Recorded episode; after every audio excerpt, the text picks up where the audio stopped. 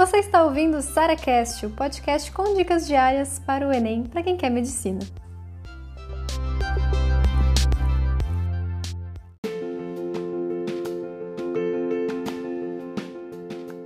Como é que os médicos sabem qual remédio eles devem prescrever para o paciente?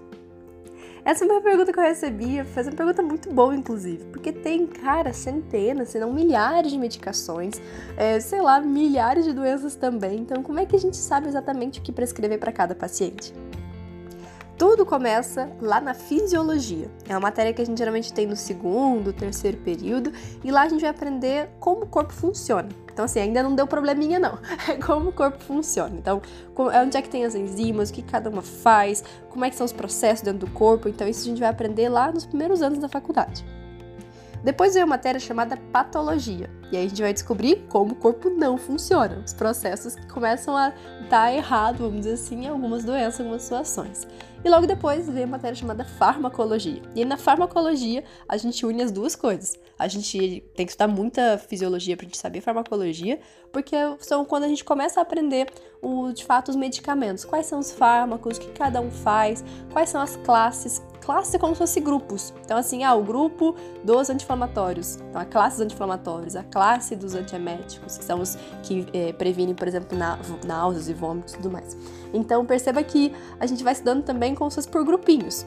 E dentro desses grupinhos, a gente vai aprendendo o nome, que é um nome farmacológico, é um nome, digamos assim, científico do negócio. A gente não aprende ainda nome comercial nem dose. Então, assim, a gente aprende, beleza, esse medicamento aqui, ele age assim no nosso corpo. Ele vai ali, inibir a enzima tal, e se ele inibir a enzima tal, vai diminuir tal coisa, ou vai aumentar tal coisa, entendeu? É sempre uma, uma cascatinha, assim, de reações. E aí ele vai ou aumentar alguma coisa ou diminuir alguma coisa. Geralmente é isso. E depois, quando a gente entra nas especialidades, a gente vai aprender a tratar as doenças. Então, assim, ah, nessa situação aqui, qual é o melhor medicamento? Ah, esse aqui.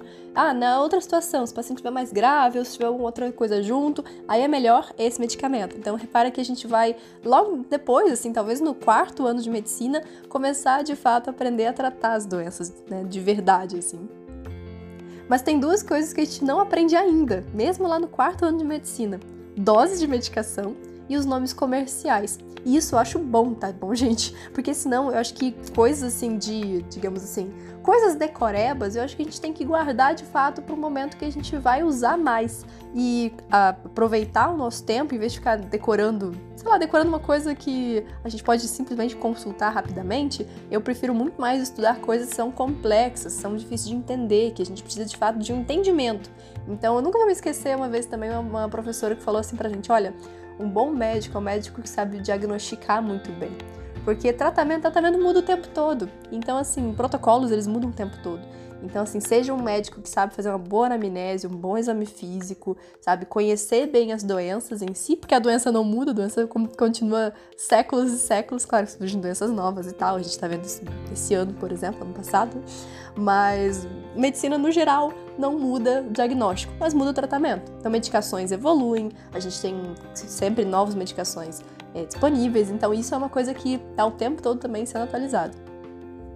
E quando é que a gente aprende isso? Nome comercial, dose, isso é muito na prática. Então, por exemplo, as, uh, nomes comerciais, né? Geralmente vem um paciente assim, ah, doutora, eu tô tomando esse aqui, né? Aí eu falo um nome que você nunca ouviu falar. O que, que a gente faz, gente? Pesquisa. Então a gente tem alguns aplicativos que a gente pode usar, que são aplicativos que a gente pode de fato entender, o, tipo, bulas e tudo mais, para ver o que, que, que, tem nesse medicamento. É assim que a gente faz. Então a gente não sabe o nome de dos milhares de medicamentos com, com nome comercial. O nome comercial que tá na caixinha do medicamento, sabe? Isso é uma coisa que a gente não precisa ficar decorando. A gente tem que saber o que, que tá lá dentro. A gente tem que saber o que, o que, que, que cada coisinha que tá lá dentro, como é que ele funciona. E isso a gente aprende lá na farmacologia. E no internato, que são os dois últimos anos, a gente começa de fato a ver na prática como tudo funciona. Então, doses, como é que se prescreve, tem que ser em jejum, né? Pode ser, sei lá, melhor de manhã, na hora do almoço. Então, essas coisinhas, a gente, embora a gente tenha visto um pouquinho na farmacologia, é a prática de fato, a repetição de você prescrever aquilo várias e várias vezes, que você vai começar a decorar tanto os nomes comerciais como também a dose. Então, essa é a sequência que a gente faz para saber qual medicamento prescrever. Primeiro, a gente conversa com o paciente, que é essa anamnese, faz exame físico, faz uma hipótese diagnóstica e aí sim a gente vai pensar qual medicamento é o melhor para esse caso. pensando nas classes medicamentosas que a gente tem, ou seja, os grupinhos de cada função. E aí, é claro, a gente, a gente prescreve é, pensando na molécula que está ali dentro que vai fazer o efeito, e não necessariamente nos nomes dos remédios. Ficou claro isso? Então, um pouquinho aqui de curiosidades médicas para vocês. Espero que você goste também desse conteúdo, um conteúdo que mistura um pouquinho medicina com informação é, e tal, não é apenas dicas para vestibular. Espero que vocês gostem desse tipo de curiosidade e eu vou trazer mais para vocês também.